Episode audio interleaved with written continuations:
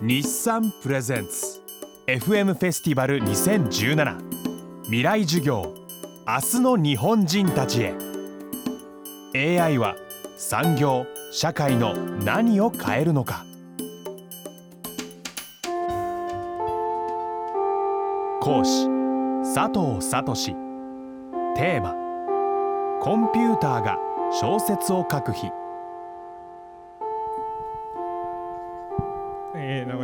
佐藤でございます。あの今日はまあこういうタイトルであの1時間ばかり皆さんと,、えーと、ディスカッションしたいというふうに思います。で大体どういう話をするかというとこのぐらいの話をしようかと思っております。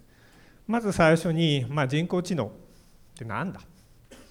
それからコンピューターに小説は書けるのか？か言葉を操るコンピューターって作れるのか？で最後にまあまとめとして何が実現できたらコンピューターが小説を書いたと言えるか、まあ、こういうことについてあの皆さんと少しずつあの考えていきたいというふうに思います。で最初はまあ人工知能って何だって話ですけどどなたにお書きしょう。あなたが良さそうです。人工知能って聞くと何ですか？あなたがイメージするものは。そうですね。人工知能っていうと、まあ、な勝手に考えていろいろ結果を出してくれる機械っていう感じですね。なるほど。もう一人ぐらい聞きましょうか。女性がいいんですけどねきっと。あなたどうですか？人工知能って聞くと何をイメージしますか？人間の代わりに人間が苦手とする分野や単純な作業などをこなしてくれるそういう機会だと思っています。はいありがとうございます。あの一般的にあの今あの人工知能っていう言葉を、えっと、皆さんにお聞きするとあのそういう答えが返ってくるのがあの普通なんですけれども専門家から言うと人工知能っていうのはあのそういうものではありません。でまずその話を少しお話したいと思います。で今あの第3次人工知能ブームっていうふうに言われてるんですけど、まあ、あのこれはいろんな理由があってあのきっかけがあって、まあ、一つはあのアメリカのクイズ番組であの人間のチャンピオンをあの破るようなそういうようなコンピュータープログラムがあの出てきたと。それからまあ2つ目は皆さんご存知だと思いますけれどもあの自動車の自動運転っていうのがものすごい勢いであのいろんなメーカーがあの研究開発してると。で3つ目がディープニューラルネットワークっていうんですけれどもあの脳の神経回路網を模したような数学モデルがとそれの学習のやり方っていうのがえ今まで、えー、あんまりうまくできなかった問題を非常によく、え解けるようになってきたと。で4つ目が Singularity っていうキーワードですがこれはまあ説明するのはなかなか難しいんですけれども科学技術が非常に進んであの人間の生活をもう根本的に変えてしまうんじゃないかとそういうような様相がま出てきたわけです。で人工知能っていうのはそもそもは研究分野の名前です。どういう研究分野かっていうとあのコンピューターの能力を拡大するための研究分野です。でここにあの書きましたように今まで人間しかできなかったことをどんなふうにすればコンピューターにもできるようにできるかとこういうことを考えるあの研究分野であります。でそれは、まあ、あの2つのゴールがあって1つは工学的ゴールといって、まあ、知能を持った人工物あの計算機ロボットを作るとどうやったら知能は実現できるかと。で今多くのマスコミが言ってるのはこの人工物のことをあの人,、えー、と人工知能っていうふうに言ってるように思います。でもう一つのゴールは科学的ゴールでしてあの知能の原理っていうものを解明する知能とはそもそも何なんだろうかそれはまあ分かんないわけです。でここで一つだけ注意しておきたいんですけれどもあの知能を持った人工物っていうふうに言うんですがこの知能っていうのはよく分かんないので実際にはあたかも知能を持っているように振る舞うような人工物はどうやったら作れるかあるいは我々から見て確かにこれは知能を持っていると見えるなとそういう信じられるものをどうやって作るかということになるかと思います。であの人工知能の歴史っていうのはまあ大体大きく3期に分けることができて、まあ、初期1950年代60年代はあの第1期。これはあの人工知能っていう名前自身がこの時作られました、えこういうことに興味がある研究者が何人か集まってじゃあ我々の研究分野って何ていう名前がいいでしょう、まあ、いくつかあったんですけれどもアーティフィシャルインテリジェンスあの人工知能っていう名前が選ばれました。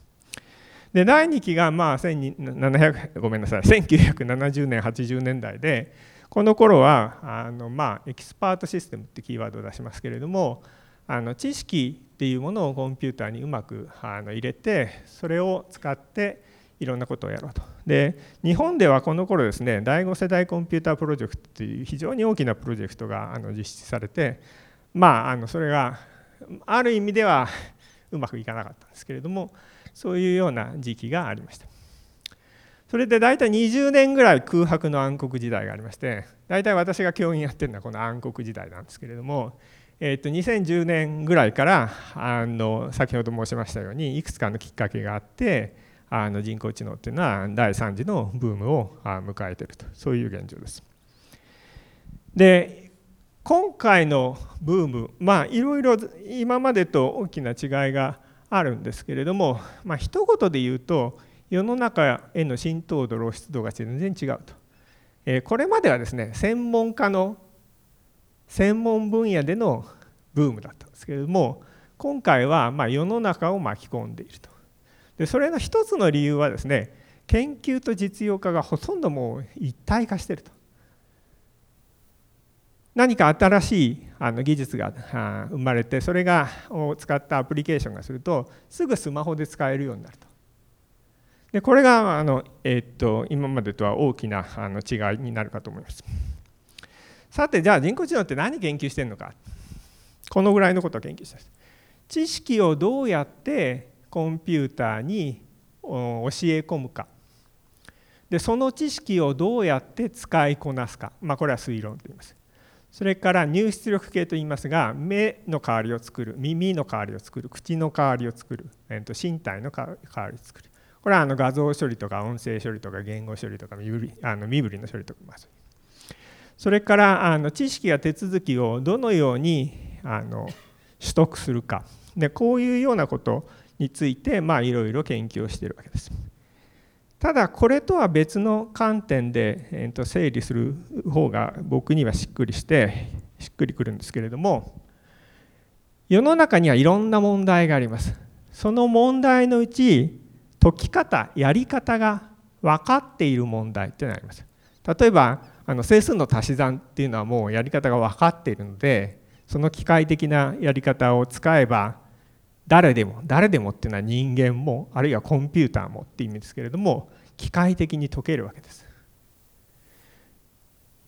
それ以外にやり方は分かっていないけれど人間がそこそこ解ける問題ってなります。例えばあの言葉を操るっていうのは実は我々どうやって操ってるのかって分かんないわけですね。でもそれなりに操れると。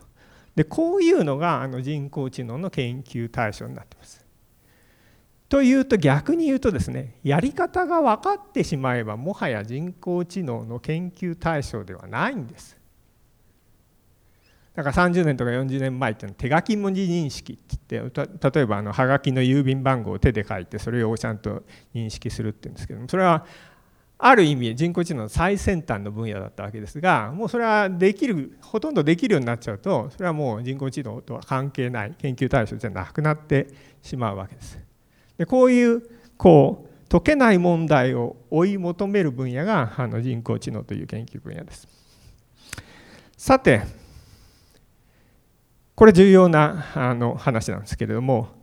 コンピューターが何とかする AI が何とかするこれは最近も新聞にものすごく山のように出てるんですけれども何とかするっていうのは考えるとか判断するとか学習するですがこれは全て擬人化表現ですコンピューターを人と見立てた表現です。なぜならば今のコンピューターは意識とか自由意志とかそういうものは全く持ちません。多くの方々が SF のイメージを持っていてなんか人工知能っていうとなんか自律的に動いて自分の意思を持って、え、っとなんかするっていうふうなイメージを持ってるんですけれども現在のコンピューターはそんなことは全くありません。単にプログラムを機械的に実行してるだけです。ですからあの現在人工知能と呼ばれているものの全ては単なるコンピュータープログラムです。ショックですか？少しショックですね。はい。じゃあ人工知能って何やってんのか。繰り返しになりますけど人間しか解けないと考えられてきた問題をどのようなデータと手順を用意すれば機械的に解けるかってことを我々研究者は考えています。例えばこの後小説の話をするわけですがコンピューターが小説を書けたというならばそれは小説を書く機械的な方法が分かったということです。からちょっとだけ入試問題の話もしますが入試問題がコンピューターが入試問題を解けたって言ったら入試問題を解く機械的な方法が分かったということです。自動運転が実現できたら車を安全に運転する機械的な方法が分かったということです。で実際あの囲碁で人間を凌駕したわけですがそれは名人より囲碁をうまく打つ機械的な方法が分かった。これは正確に言うとそのような方法を見つける方法が分かったって一段メタになってるんですけれどもまあ機械的な方法が分かったってことがポイントであってコンピューターが賢くなったわけではないんです。やり方が分かったそういうことです。はい今日あのおそらく一番言いたかったのは私はこのことでして皆さんが思い浮かべている SF のイメージの人工知能とそれから今実際に研究されてる人工知能っていうのはかなり違うものだっていうことをまずご理解いただきたいと思います。さてそれを理解した上で次の話に行きましょう。コンピューターに小説は書けるか。これはだから今の言い方で言うと小説を機械的に書く方法はあるかってことです。じゃあ質問いきましょう。あるという方はイエス。ないという方はノー。はいあげてください。決心してあげようよはい。おお、こっち側は青が多いですね。はい、どうもありがとう。こっち側は少し赤が多いですね。はい、ありがとうございます。じゃあ、青と赤の人にしようか。あなた赤。青。どうして？えっと、数多くある小説があって、それをまあ参考にして、えっと、コンピューターがえーと、機械的に、えーと、書けるんじゃないかっていうふうに思いました。なるほど。あなたは赤。この辺の赤赤。はい。どうして？小説はストーリーがあるのでコンピューターがそれを組み立てるっていうのは難しいと思います。はい。あの答えを言うとまだ決着がついてませんこの問題は。だからどっち上げていただいてもいいかと思いますじゃああの少しこのお話をします。まずはビデオを見ていただこうと思います。